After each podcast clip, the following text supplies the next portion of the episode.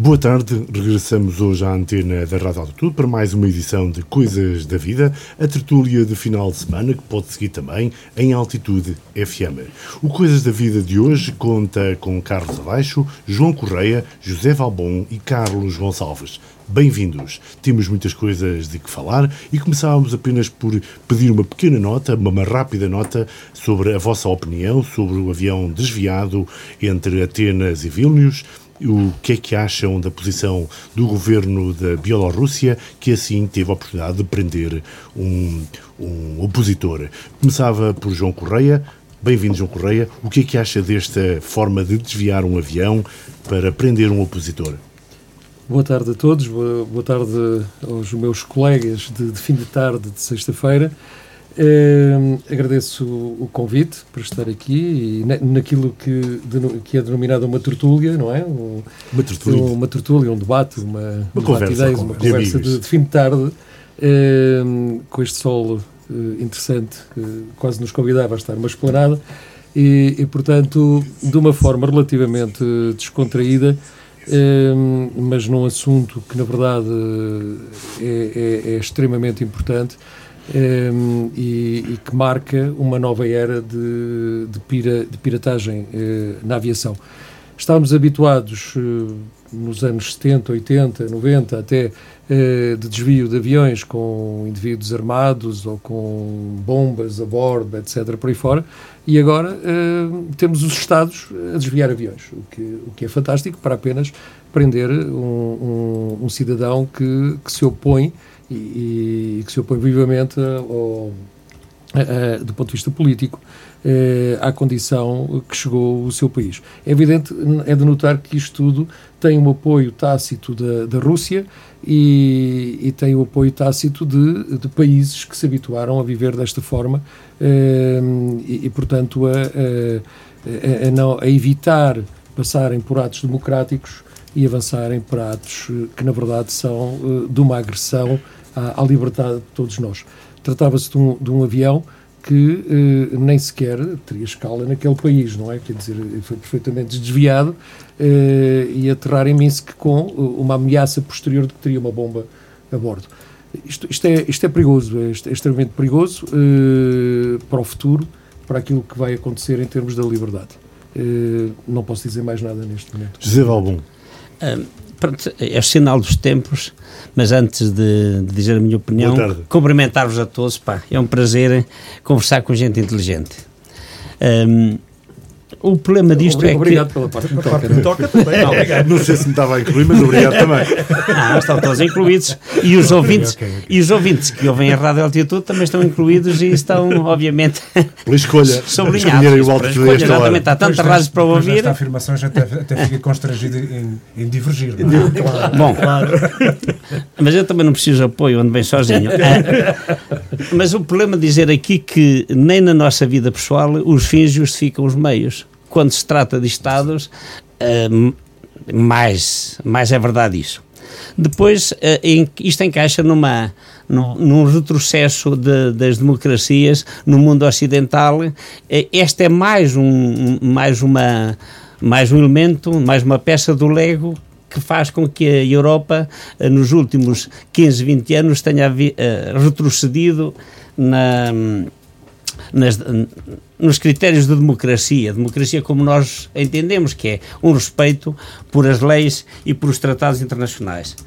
Depois dizer aquilo que já disse aqui o meu amigo João, que efetivamente uh, neste momento a Rússia, tudo o que seja uh, periferias, uh, tem ali uma zona de tampão, já invadiu a Ucrânia, agora faz na Bielorrússia, fará em todos, porque sabe que a Europa que é fraca, é fraquíssima, não tem, não tem força uh, negocial, nem tem força militar, nem tem ministros à altura que de uma forma assertiva lhe imponham sanções que lhe doam e provavelmente vão se juntar, fazem três ou quatro reuniões a 27 e aquilo fica mais ou menos igual. Isto é sinónimo da fraqueza da Europa. E assim o Putin vai, vai andando, vai esticando a corda, vai ter um dia destes uh, uma reunião com o, com o Biden, mas uh, vai apresentar-se perante um facto consumado. Lamenta-se, obviamente, nisto estaremos todos de acordo, mas alguma coisa a dinâmica internacional, nomeadamente a ONU, estas coisas deviam fazer alguma coisa para tentar uh, ser um obstáculo firme e assertivo a, a, estes, a estes eventos, porque isto é terrorismo de Estado, não, não há dúvida sobre isso, é terrorismo de Estado e ponto. Carlos Adeixo. Eh, bem, eh, eu depois de, daquilo que foi afirmado não terei muito mais a acrescentar. Eu gostaria de dizer aqui uma coisa, é que apesar de tudo, e, falámos, e falou-se agora aqui mesmo da, da da, da, questão da ONU, da intervenção possível que a ONU e da própria posição que a Europa poderia ter relativamente a este caso. A questão que se coloca sempre é que, enquanto na ONU tivemos um formato que passa por aquilo que muitas vezes haver países que têm o direito de veto relativamente a certas posições internacionais, não vamos lá. Ou seja, vejam que os países poderosos, que no fundo têm assento na ONU e que no fundo têm esse mesmo direito de veto, alguns deles permanentemente, porque no fundo estão, estão sempre, estamos sempre nisto, acabam por muitas vezes não tomar uma posição de força ou então vetar com a sua posição de força muitas medidas que poderiam constranger este, este tipo de, de Estados que no fundo não são Estados que respeitam o direito internacional. São Estados que no fundo andam na, naquilo que é a periferia de uma Europa e na periferia dos países ditos civilizados e que no fundo ainda jogam com a autocracia, jogam com a falta de lei eh, que, no fundo, respeita os direitos humanos. E, no fundo, concordo, quer dizer, no fundo, estamos, estamos perante uma situação em que já não são meia dúzia de guerrilheiros a lutar por uma causa, não, é um Estado que assume que está a desviar aviões, ou seja, o espaço aéreo dele acaba por ser, digamos, um espaço aéreo onde é melhor não, não passar, ou seja, é melhor circundar ou fugir, porque, obviamente, estamos, estamos a correr o risco de ficar, eh, pronto, sermos barrados ou então, por simplesmente, desviados, neste caso, de uma forma conveniente, levando um indivíduo que, no fundo, eh, já estamos habituados também em alguns países do leste, cada vez que um indivíduo se, se eh, assume corajosamente, reafirmo corajosamente, como opositor a algo, nomeadamente ao Estado, ou desaparece, ou o avião é batido. Lembro-me que em causa já caiu um avião ou outro, alguns, é? lembro daquele caso da Ucrânia, não é? Eh, e, e, depois nunca se vem a provar nada e acaba por ficar sempre tudo numa zona cinzenta. Aliás, lembro-vos que há uns anos, tenho memória disso, houve um, um, um, conjunto de bombardeiros que passou no espaço aéreo português. Uh, os caças, os caças F-16, os caças F-16 da Força Aérea Portuguesa acompanharam-nos, tentaram uh, comunicar com eles, avisando-os de que realmente estavam no espaço aéreo, qual era a razão de eles estarem aqui, é? qual era a razão de estarem a surfar no nosso espaço aéreo, uh, e eles não, por simplesmente não responderam. Uh, obviamente, se imagino se um F-16 passasse ou cruzasse, por exemplo, o espaço aéreo da Bielorrússia ou da Rússia, provavelmente seria abatido. Quase seria abatido. seria abatido. É, seria abatido. Boa tarde, Carlos Gonçalves. Muito boa tarde uh, a todos, muito boa tarde ao auditório da Rádio Altitude. Uh, de facto, mais uma vez aqui estamos, num, numa, numa tarde de, de sexta-feira, para debater este e outros assuntos. E este assunto é, de facto, um assunto um, extremamente delicado. Isto porquê? Para já porque um país uh, fez aquilo a que uh, se chama um ato puro e duro de, de pirataria aérea. Isto é, consegue encontrar uh, uma solução que leve um avião numa carreira comercial que fazia Atenas até Vilnius para poder aterrar em Minsk. E, portanto, essa, uh, com a justificação de que haveria ou uma bomba a bordo ou que haveria uh, um, um conflito entre passageiros e a própria tripulação, o que é de facto uma coisa inacreditável. O que acontece é que, neste momento, um, eh, digamos que um regime autoritário de um país que se encontra na Europa tem este tipo de atitude, que poderá ter o mesmo tipo de atitude para qualquer avião europeu, que neste momento, pelos vistos, já não, não irá não irão uh, sobrevoar o, o, país, mas se por acaso isso acontecesse, obviamente que eles poderiam fazer rigorosamente a mesma coisa a qualquer outro, uh, a qualquer outro avião europeu, o que é extremamente grave. O que ainda é mais grave é que se trata de um jornalista que efetivamente é um jornalista que uh, luta no seu, que tem lutado agora fora do seu país ou, ou que estava fora do seu país contra um regime autocrático, um regime de terror que tem neste momento cerca de 35 mil pessoas detidas, tem 400 presos políticos e, além disso, tem 3 mil processos criminais em curso. Isto é uma coisa inacreditável para os, para os tempos que correm numa Europa que se quer eh, democrática, aberta, plural e que, eh, pelos vistos, eh, ainda há países que de facto não conhecem e não percebem o que é democracia. Bem mais perto da Guarda, na Dura Automotive, vivemos esta semana uma situação de alguma tragédia, porventura o despedimento de cerca de 100 pessoas, mais concretamente 95 pessoas que poderão ser despedidas uh, da empresa de Vila Cortês. Uh, Carlos Gonçalves, como é que vês essa situação num conselho como o nosso, numa região como a nossa, onde, para além do despovoamento, o tecido empresarial é tão débil? Pois podemos começar por aí, Luís. É que, de facto, o tecido empresarial sendo tão débil, acontecerem este tipo de tragédias, porque não, é de facto uma tragédia que vai acontecer, obviamente, naquela, naquela, naquela fábrica. Um, isto já era uma, eu acho que era uma crónica eh, de algo que iria acontecer, porque isto já ao longo dos tempos temos vindo a verificar a existência de problemas uh, na, na, dura uh, automotive. De facto, uh, o, o setor automóvel tem, está a passar por um, por um problema extremamente complicado. Eu vou dar só este exemplo. A Associação Humanitária dos Bombeiros Voluntários Italienses adquiriu dois, duas viaturas, uma ambulância e um veículo de transporte de doentes. E aquilo que eu uh, tenho para vos dizer é que aquilo que seria passível de ser entregue à Associação no curto espaço de um mês, um mês e pouco, provavelmente em agosto irão os carros a serem, no caso da ambulância, a serem, é que vão entrar em linha para serem construídos. Isto é de facto, isto porquê? Porque a falta de semicondutores é de tal maneira grave que leva a que uh, haja este tipo de situações e problemas.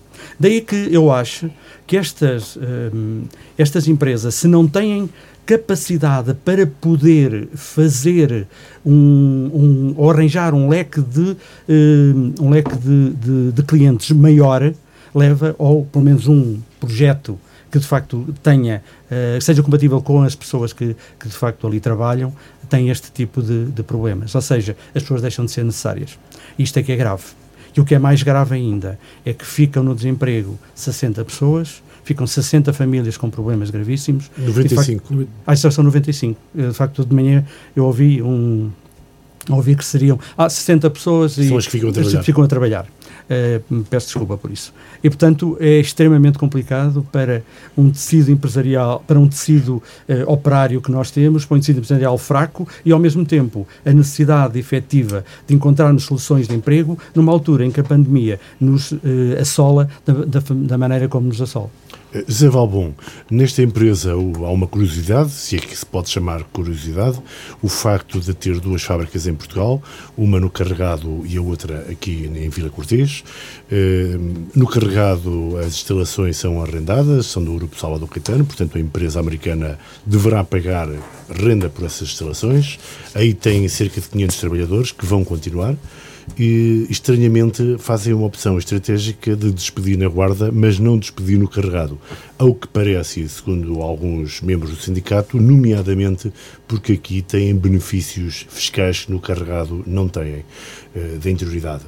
Eh, ou seja, estamos sempre a reivindicar apoios fiscais para que as empresas venham para o interior. Neste caso, vemos como uma empresa americana pode ficar com a sua sede aqui no interior, mas apenas com 60 trabalhadores, porque a grande produção que faz em Portugal vai continuar a fazê-la no carregado, embora vá continuar a ter esses benefícios fiscais eh, no interior e, no concreto, no Conselho da Guarda. Como vias esta situação? Pois são as, são as incongruências do.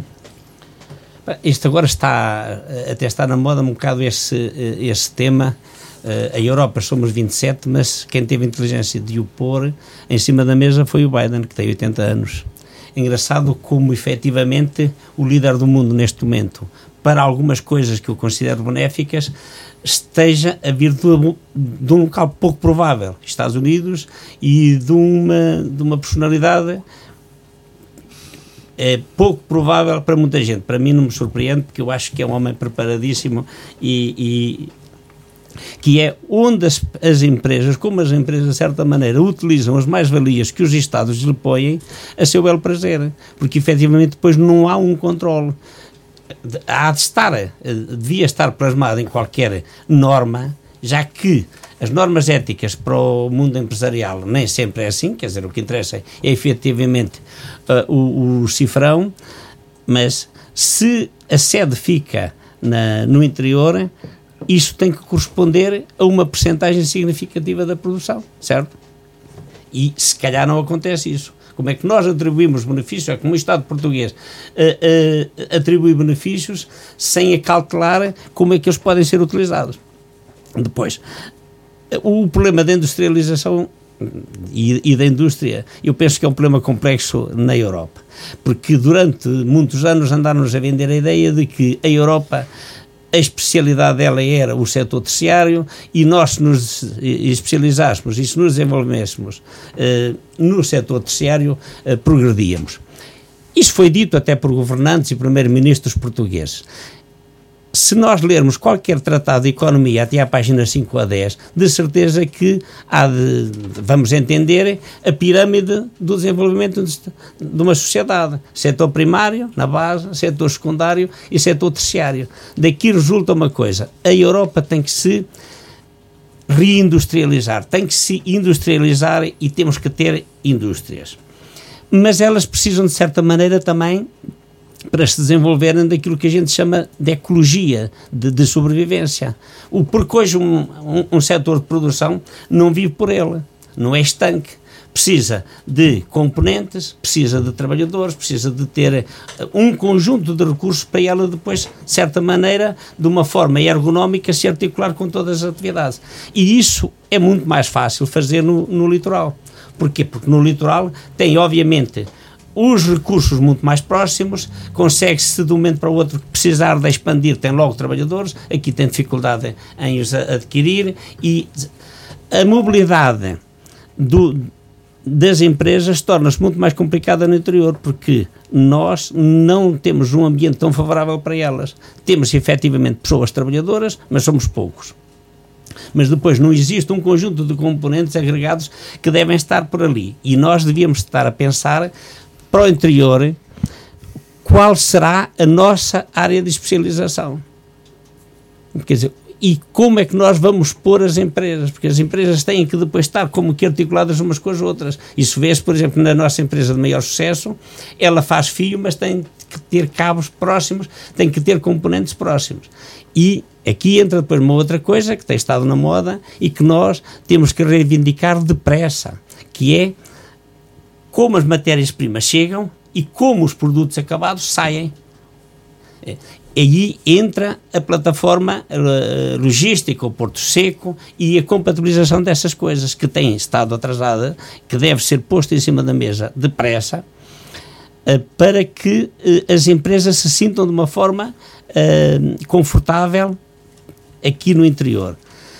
E eu penso que precisamos também uma outra coisa Uh, é temos que ter escolas diferenciadas para produzir, para fazer, para dar formação a profissionais que sejam aptos a lidar com as necessidades dessas empresas. Uh, os nossos centros de emprego e os nossos institutos politécnicos deviam ter pontos de observação nas empresas, que recursos vocês precisam. Por exemplo, o Centro de Emprego de Setúbal faz isso com a, a, a Auto Europa e é um caso de sucesso nesta estratégia de manutenção, de qualificação, de termos mão de obra adequada para as empresas.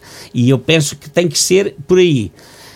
Vamos ter durante muito tempo. Uh, uh, problemas de, de, de, recursos humanos, porque isto começa a ser um ciclo vicioso. Nós não temos empresas, já não, já, não já não, há pessoas para trabalharem, mas como também não temos empresas, depois as pessoas também nos fixam aqui. Isto faz um círculo vicioso que nos tem arrastado para baixo.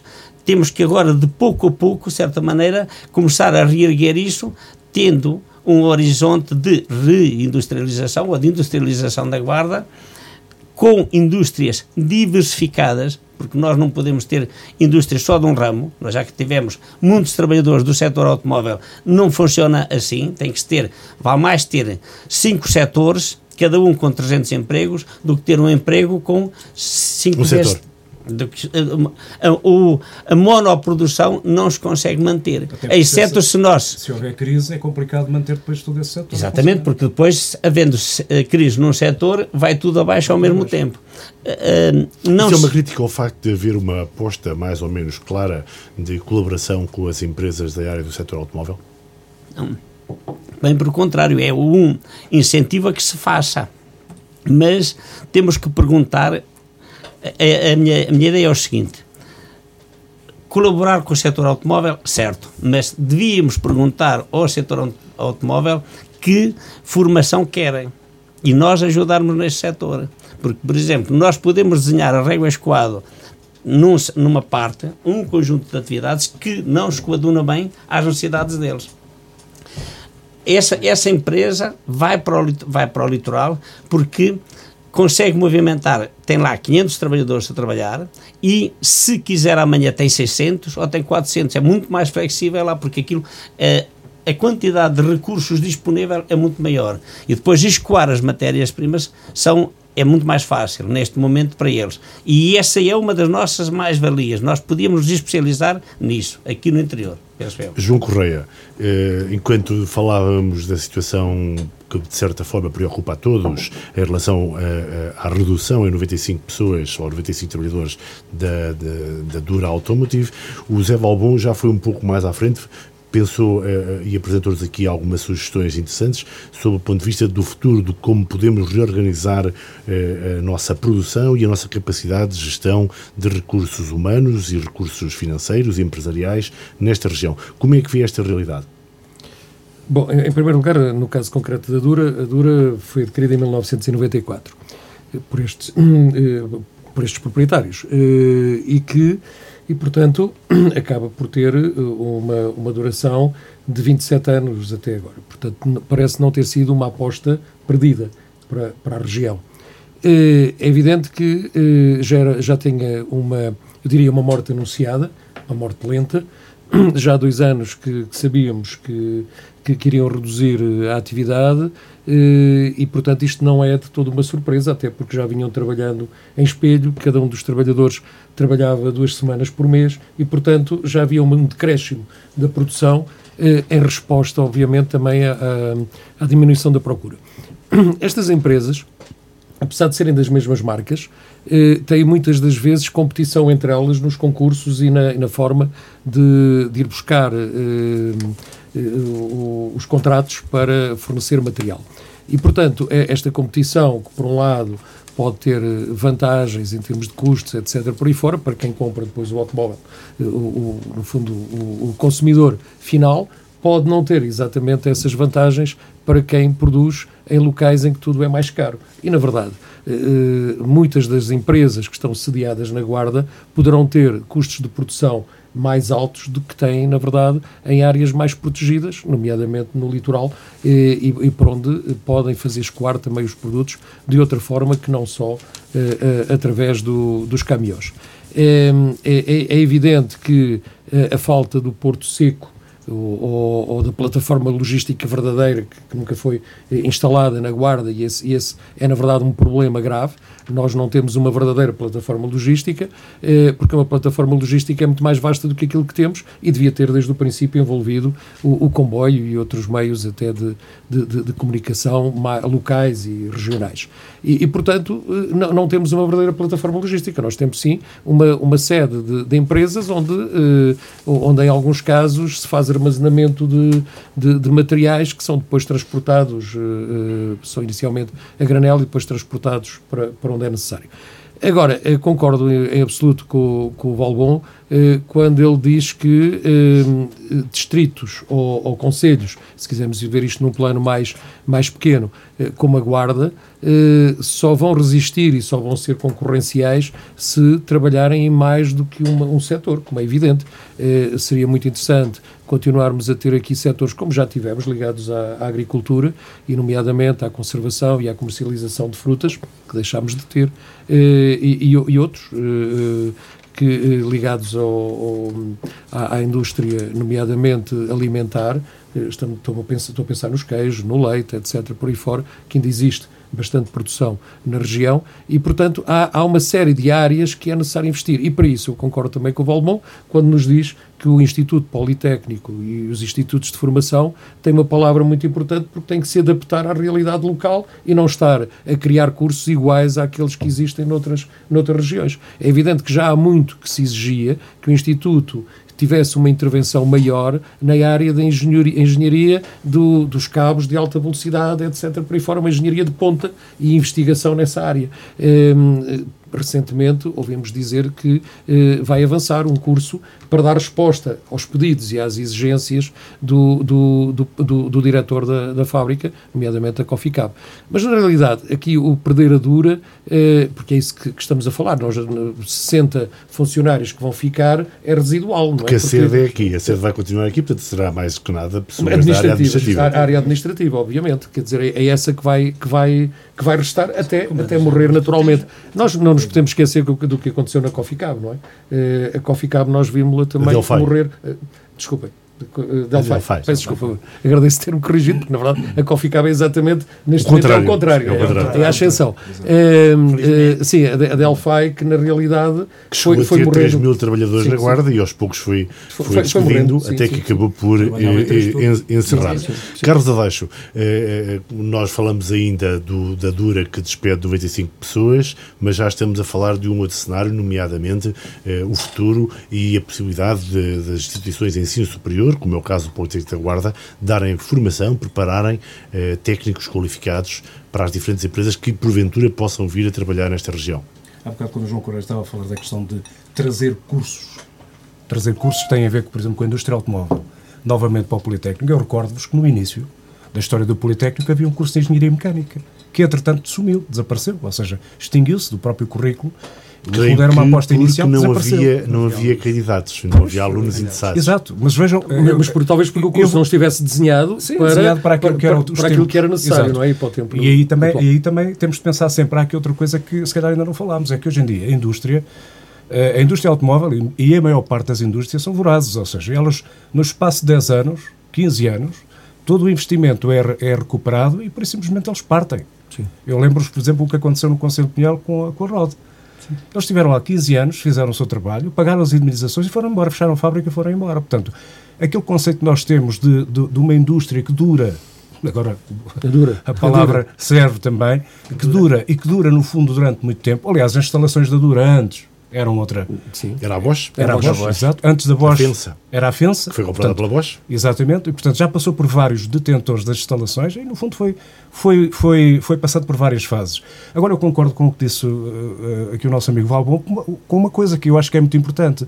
A diversificação, aliás, a especialização pode nos levar muitas vezes à perda daquilo que são. Uh, as possibilidades de escaparmos a uma crise, por exemplo, há bocado falámos na possibilidade de haver uma crise automóvel ou daquilo que é a renovação do próprio espírito do que é o automóvel hoje, aliás, com a introdução dos elétricos e tudo isso. Tudo isso está a ser constantemente mudado e, portanto, tem de se moldar sempre e pode haver sempre esta possibilidade de não haver adaptação. E, portanto, estarmos preparados para que o futuro possa não ser tão risonho quanto isso. Agora, claro está que, depois de muito investimento, as fábricas tendem a ficar durante algum tempo, não é?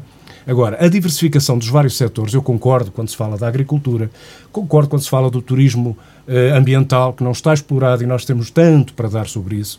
Concordo quando se fala, por exemplo, da questão cultural, que não está também, vamos falar de, uh, desse aspecto que é muito importante também, o turismo cultural podia ser, digamos, outra, outra área que podíamos explorar. Todas essas áreas, no fundo, poderiam dar-nos um horizonte mais vasto, mais rico, e não ficarmos apenas sujeito, que é importante, obviamente, ao setor industrial, que é importante, atenção, isto não é? estou aqui a escamotear a capacidade Se me permitem só um comentário. O, uma coisa estranha para mim é como as sociedades, de certa maneira, embandeiram em, em rebanho atrás de crenças que, de certa maneira, se nós pensarmos bem, não podem funcionar.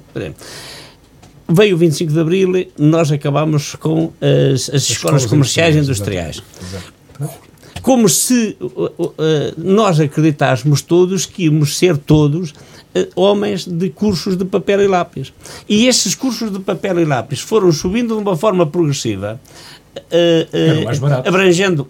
Eram mais baratos. Está bem, mas o, o, que é barato sai caro, já dizia pois, a, a minha avó. Era o mais barato. O, o, é que nós, de certa maneira, vamos, nós vamos embarcando nessas coisas Ah, vamos todos para cursos de papel e lápis. E acabamos com a engenharia mecânica no Politécnico, com os cursos de agricultura nas universidades de Trás-os-Montes. E agora não temos gente qualificada nem numa área nem noutra.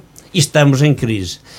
E agora também uma coisa, porque estamos numa casa de rádio, de informação, de jornalistas, dizer isto que é importante.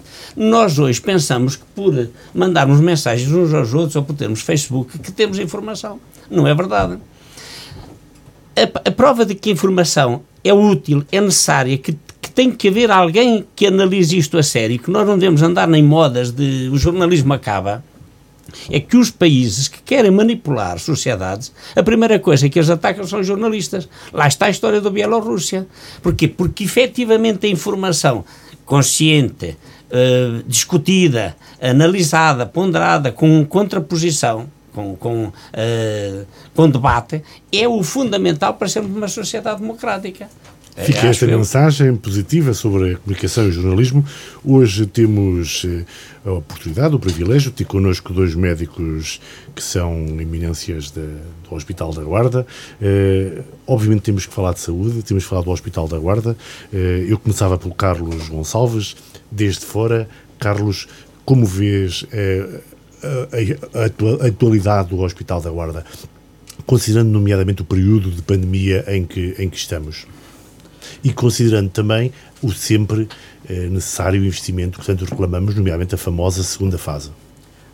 Pois, é, eu só, só, queria, antes de, de, passar a essa, a, a, resposta à tua pergunta, queria só fazer aqui um, um, um parênteses. Eu, eu, acho que um, ehm, neste momento as, eh, as escolas uh, estão já, já abriram os olhos para a expressão para aquilo que é as necessidades prementes das empresas da nossa região. É evidente que eu concordo com aquilo que diz o Adácio, que no que diz respeito é que não pode ser virado só para aquilo que é uh, a indústria uh, pura e dura, mas tem que ser virado também para outro tipo de, de, de indústria. A indústria turística é importantíssima, dá milhões a, a, ao nosso país, agora não pelo estado pandémico que atravessamos, mas tem, tem feito, de facto, é, é, é aquilo que nós mais, digamos, exportamos, é o turismo, e de facto isso é extremamente importante. Eu penso que a nossa região tudo virá a ganhar com o turismo. De qualidade. E de, quali e de qualidade. E de turismo de qualidade. E já o temos, e nós temos grandes, eh, temos eh, empreendimentos eh, muito, muito eh, bons nesta, nesta, nesta Estás a falar do distrito, não é? Do estou a falar no distrito. Estou a falar no distrito. distrito. E, portanto, eu acho que não podemos só olhar para a indústria por si só, mas a indústria por si só é também extremamente importante. Bom, na Rádio Altitude demos destaque há duas semanas o facto de este ter sido o distrito onde houve maior crescimento a nível nacional de alojamentos turísticos, ainda que alojamentos de caráter local. Local. Mas essa é importante, é um aspecto importante daquilo que é o desenvolvimento da nossa, da nossa região.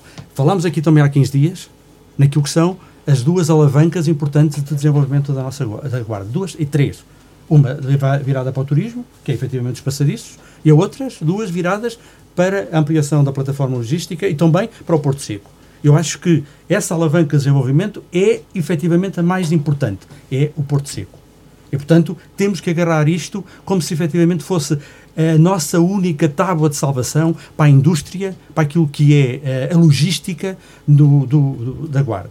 No que diz respeito. Indo à saúde, no indo Hospital da Guarda, continua-se a aguardar na Guarda que avance ou é não avance penso, a segunda fase. Uh, o Hospital da Guarda, e portanto estamos aqui três pessoas que, que lá trabalham, não é? O Hospital da Guarda uh, deixou nos últimos, uh, ainda há muito pouco tempo, uh, um estado que eu diria complicado, que tem a ver com a pandemia que de facto foi, digamos, transversal a todas, as, a todos os, os eh, hospitais e a todas as instalações de saúde. Por outro lado, também, e daí estamos neste momento a fazer, de alguma forma, o desmame, passo a expressão, daquilo que foi o Covid-19 e aquilo que, que uh, as, e as, as, as, consequências da passagem de um estado destes por todas, por instalações uh, de saúde e, e, os dois médicos que aqui estão saberão muito melhor dizer eh, sobre o assunto do que eu. Por outro lado, também, continuamos de facto à espera do que é o desenvolvimento das instalações físicas do hospital. Foi uma das promessas do Partido Socialista, nas últimas legislativas, fazer aquilo que era, passa a expressão, a segunda fase do hospital. Neste momento estamos a fazer o, ou pelo menos está-se a tratar do projeto, ou de finalizar o projeto do Pavilhão 5. Supostamente, segundo disse aqui Santinho Pacheco, que entrevistei na segunda-feira, ele disse que em junho eh, seria posto a concurso o lançamento de obra do Pavilhão 5. Fico contente por isso, porque de facto é uma, algo que já estávamos a, a aguardar há, há muito tempo para que eh, tivesse esta, esse desenvolvimento no sentido de se pôr a obra a concurso, porque o projeto, penso que até já, já existiam dois projetos, já existia um projeto feito por um, por um arquiteto guardense e agora uh, outro projeto feito um, por outro arquiteto que não... Se avançar o pavilhão 5, fica otimista em relação não, ao... Não, não, claro que não.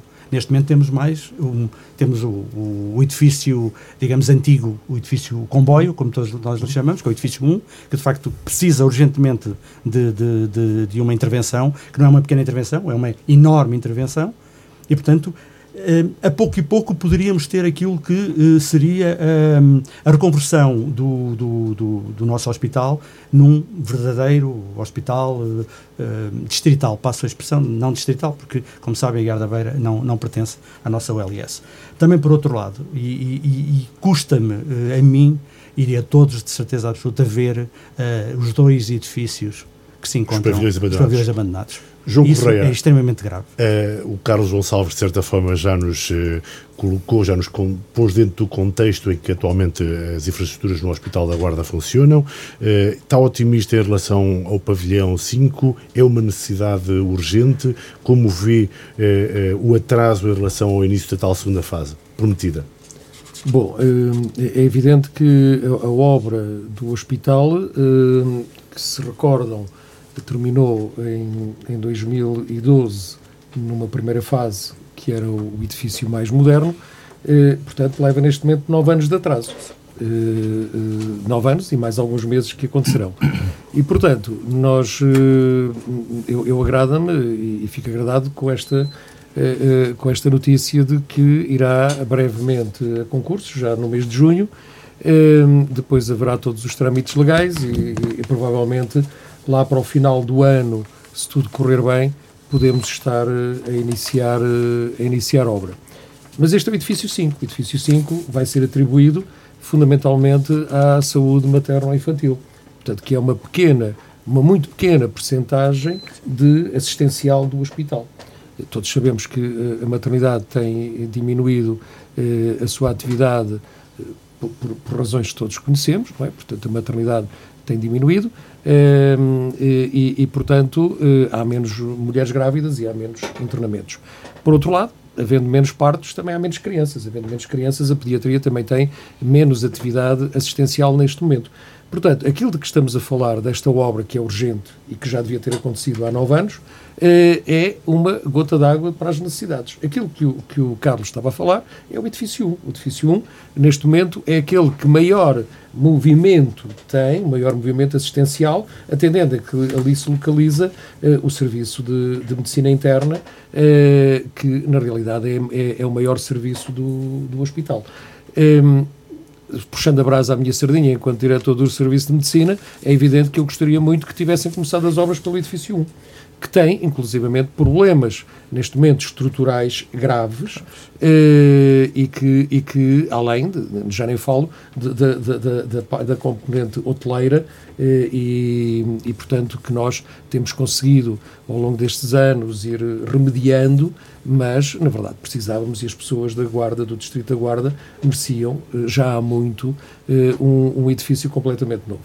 Na altura, quando, quando se projetaram estas obras, eh, houve muita poesia e muita emoção pelo meio, eh, deixando ficar estes edifícios. Provavelmente, se tivéssemos colocado, e toda a gente hoje em dia olha e diz se tivéssemos colocado mais um piso em cima do edifício novo, teríamos resolvido grande parte destes problemas e poderíamos ter ficado com o edifício 5 para áreas de apoio, centro de saúde, unidade de cuidados continuados. Portanto, toda esta discussão foi feita na altura e, teimosamente, não se avançou para um edifício e, e, e seria tudo muito melhor. Vocês reparem, eh, hoje em dia, os doentes que estão internados no meu serviço percorrem eh, muitos metros para irem fazer um raio-x. Eh, percorrem muitos metros para fazer endoscopias. E, portanto, tudo isto tem um custo também, porque são auxiliares que os transportam e há todo um custo uh, uh, associado a isto. Portanto, não é prático viver num hospital que temos que atravessar, eu diria, quase quilómetros ao, ao longo do dia. Eu, faço quilómetros no, naquela unidade. Portanto, é necessário, é urgente e já devia estar a concurso neste momento o edifício 1. É só isso que eu digo. Neste momento o edifício 1 devia para entrar logo de seguida, não é? Zé Valbon, uh, João Correia refere que se calhar devíamos ter começado pelo edifício 1.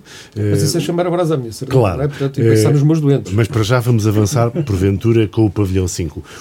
Como é que é possível compreender que, por exemplo, no plano de resiliência apresentado, a comunidade, a comunidade intermunicipal Beiras e Serra da Estrela, que podia ter reivindicado, como aconteceu em muitas outras por este país fora, a saúde como o o, o, ponto de partida e aquele em que a região deveria ser, eh, ter a sua âncora, e aqui não tive a sua âncora, optámos pelo, pelo digital, pela quinta geração, uh, ou pela geração uh, G de, de, nova, nova e modernização, modernização tecnológica, em vez de apostar na saúde. Quando sabemos que o Hospital da Guarda continua com todos estes problemas e sem falar do que está a acontecer no Hospital Ceia, que está quase abandonado.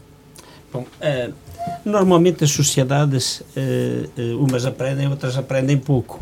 O nosso centralismo de, de, da Primeira República, o centralismo do Estado Novo de, da ditadura, perpetuou-se na forma centralista de atuação no pós-25 de Abril.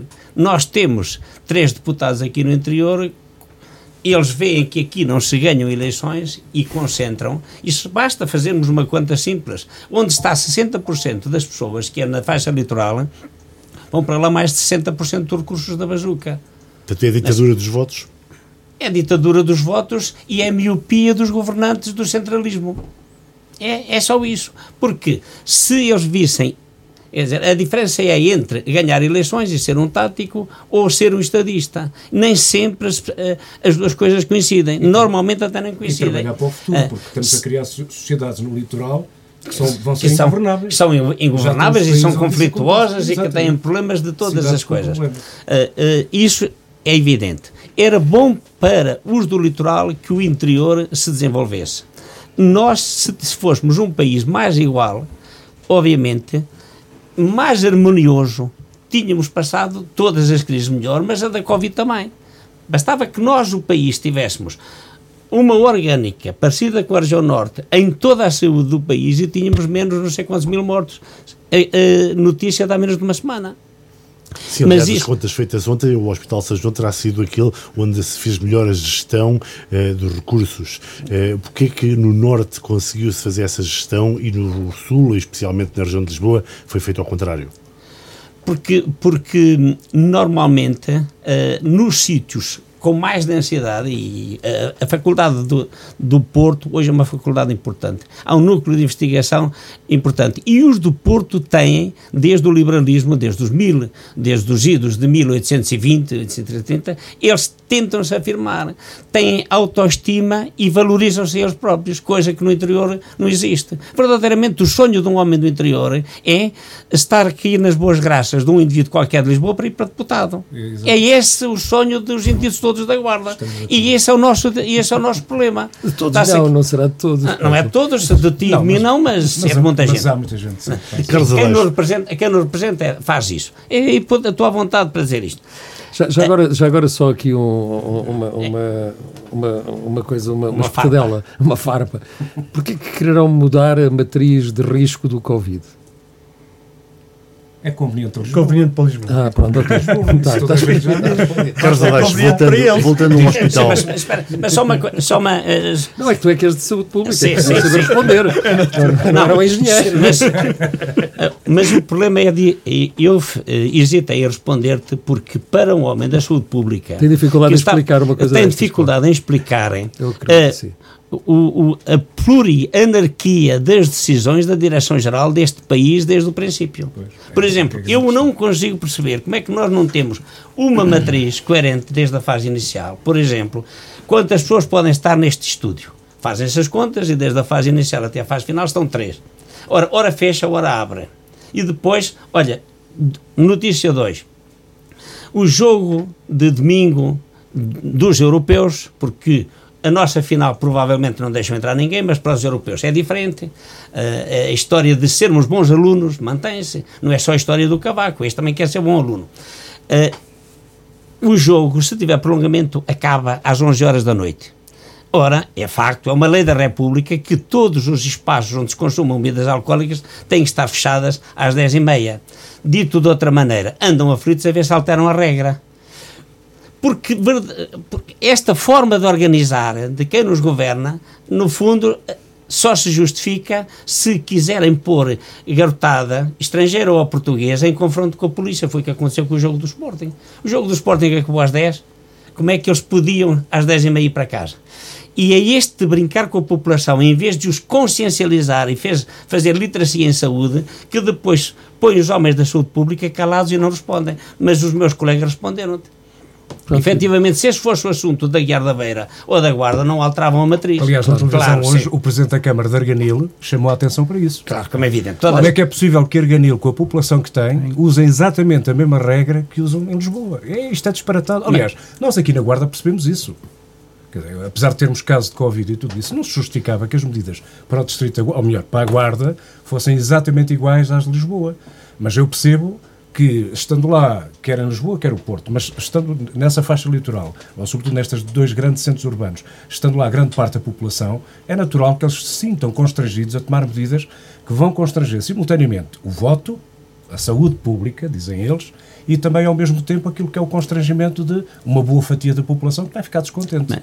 é mais fácil constranger mil do que um milhão. Sim. É tão simples como isso. E não são todos iguais mesmo assim em número. Sim, sim, é, é, muito mais difícil meterem-se com o Presidente da Câmara do Porto do que o Presidente da Câmara de, de Arganil, por exemplo, já que foi o exemplo que disseste. Mas a, em relação aqui o que diz o nosso amigo João, uh, do hospital. O nosso hospital tem um problema ou querem resolver ou não querem resolver. É preciso fazer a segunda fase, porque ele foi feito para pensado, por quem sabe, para ter duas fases. Se não se fizer essa segunda fase, nunca vai funcionar bem, como é evidente.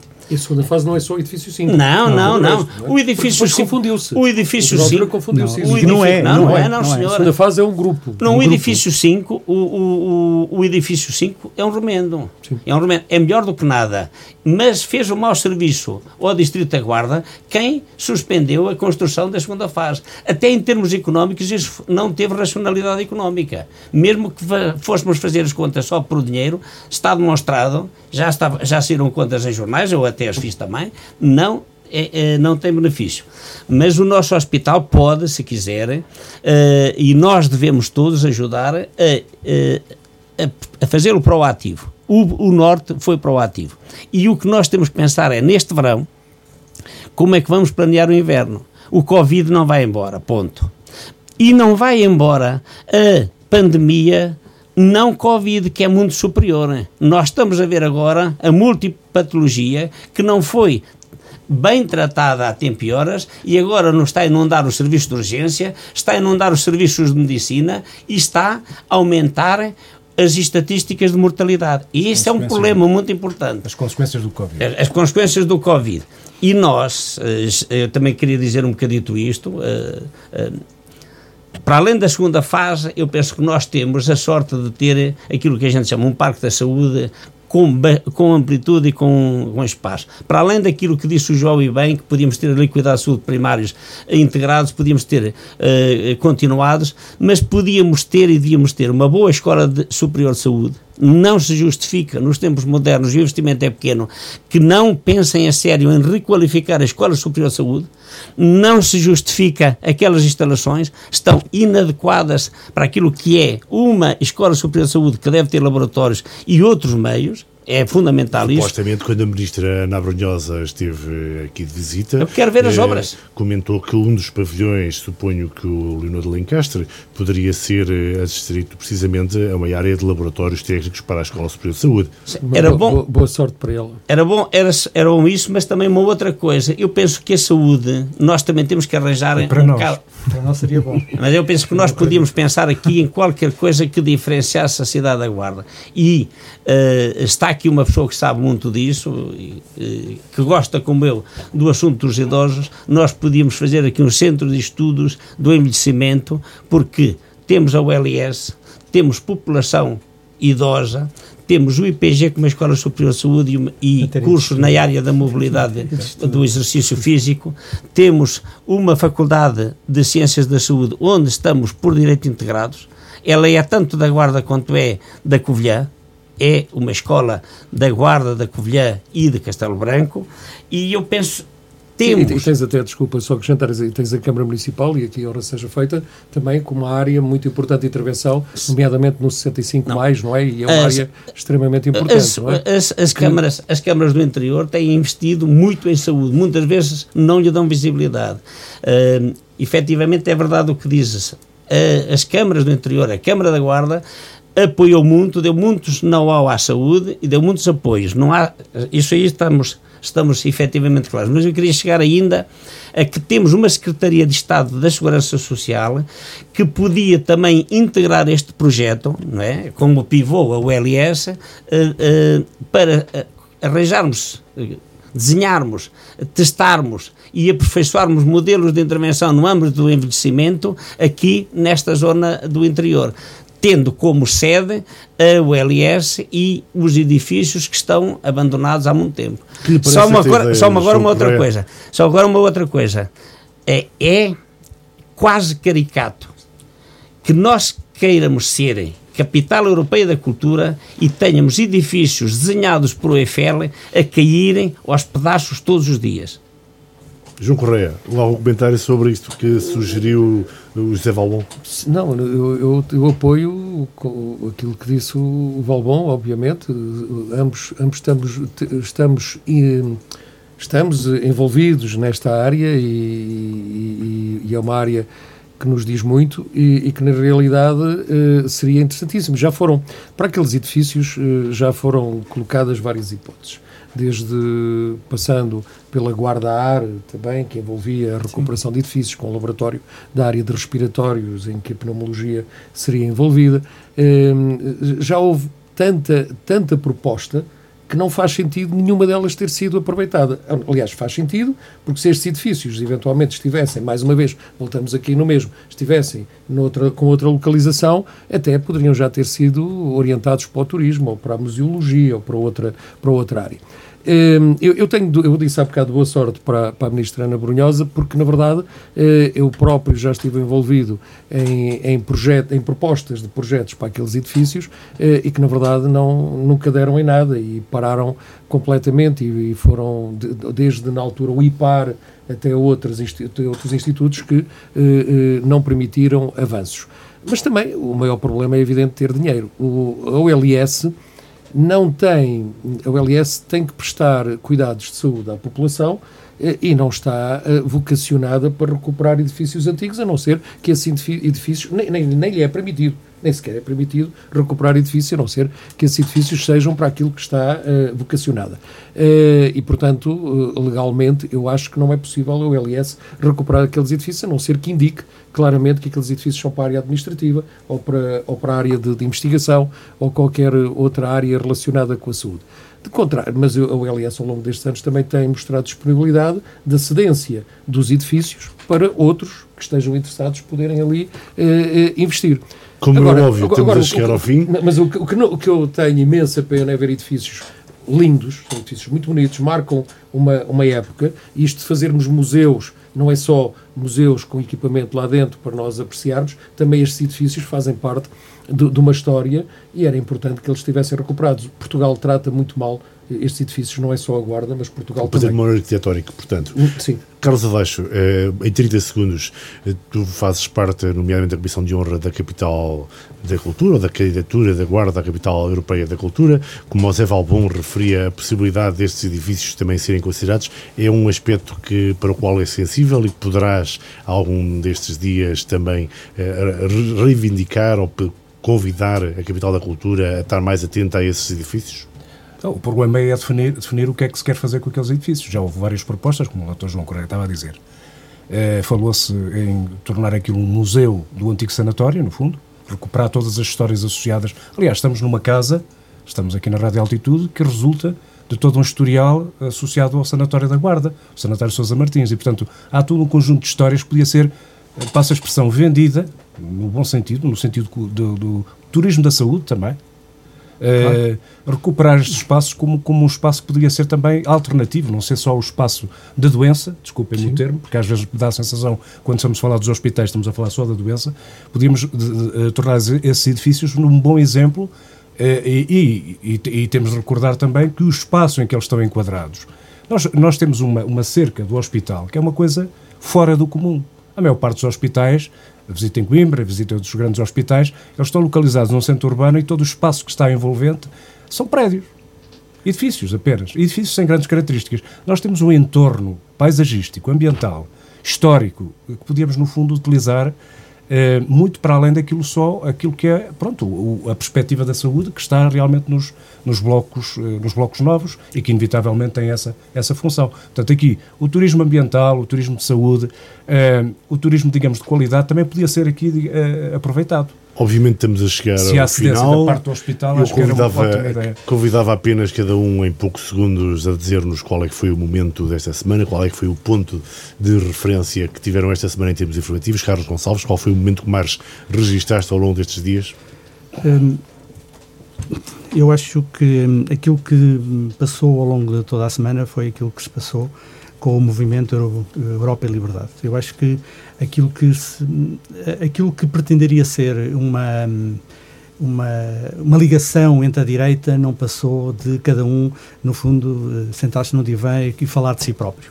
E, portanto, não existe neste momento qualquer uh, possibilidade efetiva de ligação à direita, apesar de uh, eu achar que, um, que o Rui Rio, com a sua tática que tem de ligação ou de aproximação ao Chega, só está a perder está a perder daqueles que acham que efetivamente com o Chega conseguem chegar ao poder e está a perder também o centro, ou seja, aquelas pessoas que de facto acham que com o Chega não chegam lá. E portanto, neste momento, a direita, que poderia ser um, uma alternativa ao, ao, ao governo do Partido Socialista, não é. Carlos Adacho, a notícia da semana para ti, ou o momento da é, semana? É assim, vou puxar a brasa à sardinha, vão-me desculpar, mas é assim, vou, apesar de não concordar com a forma como se pega na história do rankings das escolas, Uh, vou ter de, obviamente, mencionar a escola onde, onde claro. eu leciono há vários anos, já uma, há, há, décadas, e portanto a, a, minha escola vem, digamos, caracterizada a escola, este é a escola de Pinhel? A escola de Pinhel vem caracterizada como a melhor escola do distrito.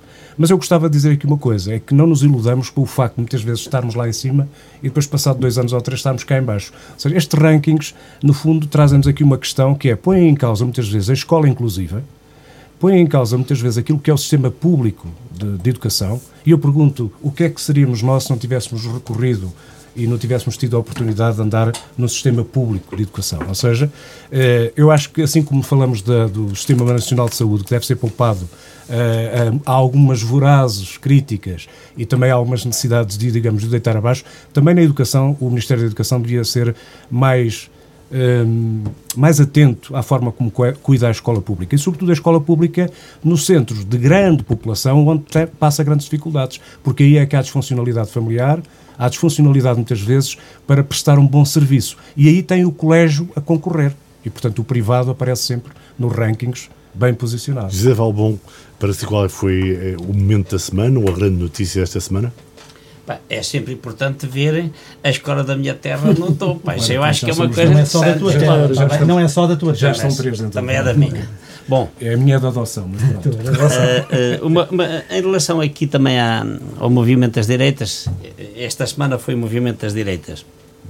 E, e dizer aquilo que para mim é, é evidente. Este virar o país à direita é um contraponto a termos virado há uns tempos atrás muito à esquerda. E se nós perdermos, como se perdeu um bocado do lado esquerdo e agora perdendo do lado direito o centro, perderá, perderemos essencialmente as pessoas mais moderadas e perdemos, de certa maneira, um equilíbrio que eu achava necessário. Um, em relação ao Rui Rio, o grande problema não é ele estar com o Chega, é não ter habilidade, porque verdadeiramente, se nós pensarmos bem, ele está sempre a dizer que não quer nada com o Chega, mas o que é certo, por o que faz, vai para, para o movimento e, por o que diz, por se meter com o presidente do Porto, por falar contra os jornalistas, mas, deixa, deixa o, o, o, o geringonça à vontade. Ora, verdadeiramente, quem ganhou no movimento das direitas foi o, o Costa, porque não estava lá, estava a tratar da moçãozinha dele, que vai passar à vontade, enquanto os outros estavam ali a atacarem uns aos outros, e isso é que eu penso que é o problema. É isso. João Correia, algum aspecto que dizer para terminarmos o momento desta semana? todos estes aspectos, mas eu acrescento mais um localmente que ficamos esta semana a saber que só faltam 80 mil euros para resolver o problema do Rio Noem, o que é fantástico, depois de gasto 1 milhão 240, 1 milhão 248 mil euros com a garantia de que ia ficar despoluído, afinal, eh, afinal só faltam 80 mil, já não é muito, foi 1 milhão 248 foi mil. Exatamente, na altura foi embelezamento à custa dos incêndios 2017, note-se que, que, esse dinheiro veio do, do, da recuperação dos incêndios de, de, de 2017. Uh, pronto, é isso. Ficamos por aqui. Eu sou o Luís Batista Martins, com a colaboração do Pedro Correia e Dirickson Pereira. Tivemos esta final de tarde connosco também João Correia, José Alvalbon. Carlos Adaixo e Carlos Gonçalves. Na próxima semana, Coisas da Vida fica em suspenso por culpa dos feriados de 13 e 10 de junho. Regressaremos na semana seguinte para mais uma edição na Rádio Altitude. Continuação